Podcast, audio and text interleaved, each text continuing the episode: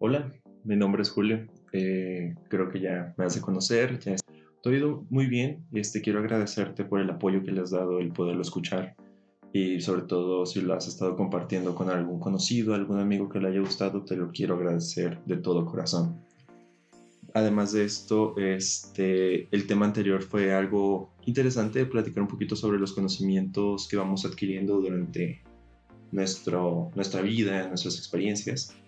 Y referente a eso, surgieron algunas cosas que, que a mí me llamaron mucho la atención. Digo, algunos estamos ahorita en una situación de, a lo mejor no, no tener ese tiempo, esa libertad de poder salir, de poder hacer otras cosas, pero el hecho de poder aprovechar este tiempo y a lo mejor leer un libro que no has leído, ver a lo mejor una serie, una película que no has visto, algo por el estilo, un programa, un documental, o hacer algo que a lo mejor te traiga un conocimiento adicional, un conocimiento extra, está perfecto.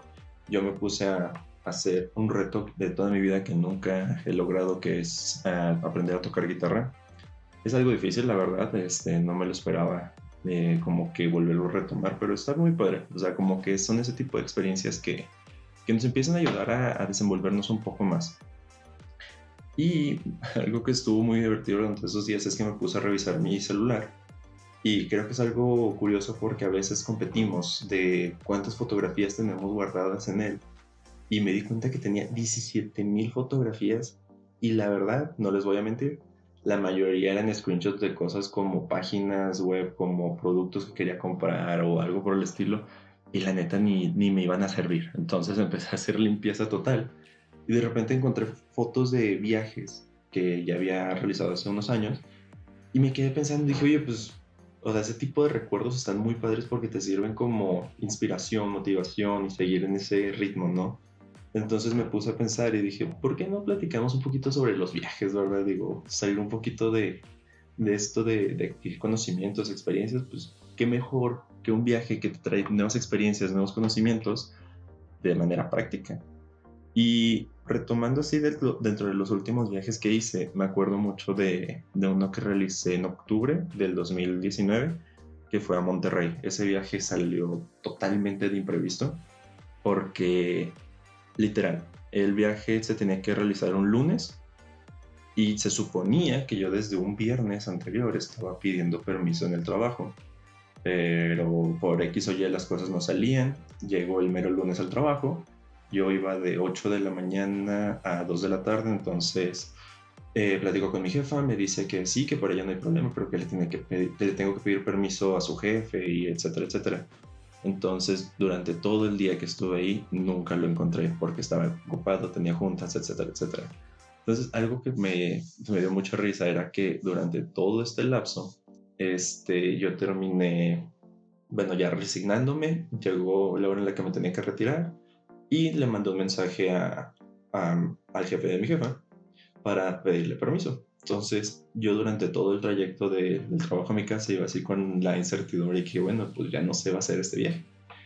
Sino que de repente me contestó el viaje, el viaje, el mensaje y me dice, oye, ¿sabes qué? No hay problema, por mi vete, este, disfrútalo mucho y, y ahí estamos en contacto.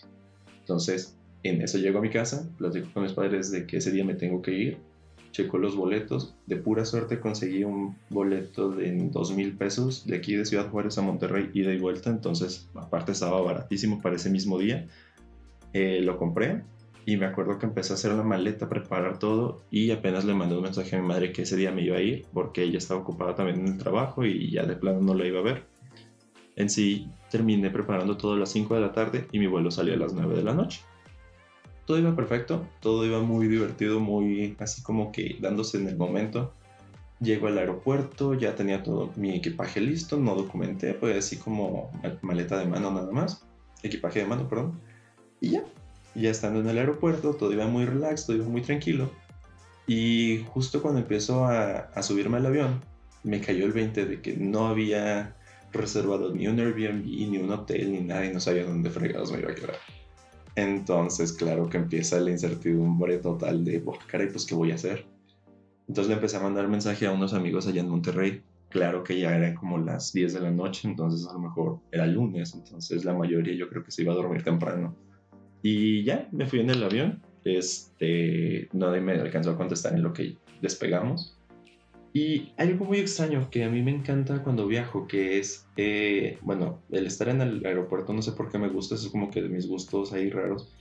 Y el, el, tiempo en el avión no me afecta. O sea, a veces puedo estar en el avión y llevamos una hora, dos horas y la verdad no me afecta el estar ahí sentado, el estar encerrado. Y es cuando más ideas se me ocurren, es como mi momento de creatividad. Entonces, cuando viajen conmigo, se van a dar cuenta que me la paso con audífonos y escribiendo. Y claro que estás platicando, ¿verdad? Cuando la persona quiere platicar. Pero son como que esos momentos curiosos de, de creatividad, esa lluvia de ideas. Y claro que yo iba con mis ideas locas. La ventaja era que ese avión casi iba este, vacío, entonces iba súper a gusto, iba tranquilo. Y luego llego a Monterrey. Ya recogí, ya había llegado, ya había comprado mi, un café, si no me equivoco, era un café y unas galletas, mi cena, ya tenía como que mi cena lista. Y en eso me contestó una amiga y me dice, oye, este, si quieres puedes quedarte aquí conmigo y con mi abuela. Beli, gracias por eso, me salvaste la vida de no, de no dormir en la calle porque ningún hotel, ningún Airbnb me, me, quería aceptar a esa hora. Y me da mucha risa porque me dijo, no más que pues yo vivo del otro lado de la ciudad. Y dije, ah, pues no hay problema. No más que se me olvida que Monterrey, cruzar la ciudad, son más de una hora y eran como la una de la mañana, entonces se iba a terminar llegando a su casa como a las dos de la mañana. Llego, compro mi boleto de taxi, me voy este, en una camioneta sola para mí, entonces le dije al, al chofer, discúlpeme si me quedo dormido, la verdad es que estoy muy cansado, me dijo, no se preocupe, le aviso cuando vayamos llegando. Le confié, llegamos, no encontré a su casa, le mandé un mensaje y todo, y ya fue como que, ah, estoy, un, creo que eran como dos casas atrás, llegué, y literal llegué a morir. El problema era que el evento al que teníamos que estar era a las 7 de la mañana y por la distancia en la que ella vivía era levantarse a las 5 de la mañana. Después de eso estuvo muy divertido porque llegando ahí, este, sí, desayunamos y todo, pero era como la necesidad de estar tomando café, entonces estuve tomando café, me estuve medio preparando para para conllevar el día, porque si no me equivoco el día se, acaba como a las 6 de la tarde, entonces eran casi 11 horas estar ahí moviéndote, participando y todo. Y la verdad es que estuvo muy padre porque ese tipo de experiencias te trae el hecho de aprender a, a prepararte de unos momentos en horas literal. Y es algo que está muy divertido el momento de, de que tienes que desarrollarte como persona en cuestiones que no tienes el control en conseguir un hospedaje, en, no sé, en irte de un día para otro y en horas, todo, todo, todo, todo. Fue muy, muy, muy rápido. Pero está muy divertido. Claro que ese viaje me lo pasé excelente. Este, ya después me quedé en un hotel, este, estuve con mis amigos, me hice de nuevos amigos. Entonces, el hecho de que digan viaja solo es meramente, pues hasta cierto punto falso. Porque a lo mejor sí viajas solo en el avión o, o vas solo en el avión pero el momento de que llegas a una ciudad, eh, te haces de amigos o a lo mejor conoces a una persona y esa persona este, va a estar ahí o durante tu trayecto o estadía en algún momento, te haces de nuevos amigos.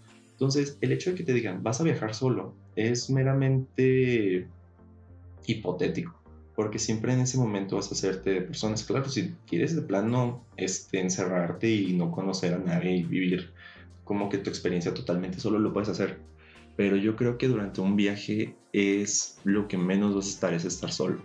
Vas a conocer a nuevas personas, nueva gente, nueva cultura, nuevo todo. Entonces, yo no creo ese hecho de que te digan vas a viajar solo y te la vas a vivir ahí como que aislado de la gente. Yo he conocido gente que se ha ido a otro país que de plano es otra cultura, otras experiencias y conocen personas y se hacen de amigos de otras naciones, con otras creencias, y está muy padre. O sea, yo creo que eh, en, mi, en, mi, caso, los viajes son la prueba o, o, ¿cómo se llama? La clase en la vida de mayor experiencia que puedes adquirir. Porque nunca va a ser un viaje igual que el anterior. Siempre va a salir algo diferente, siempre vas a tener una situación diferente.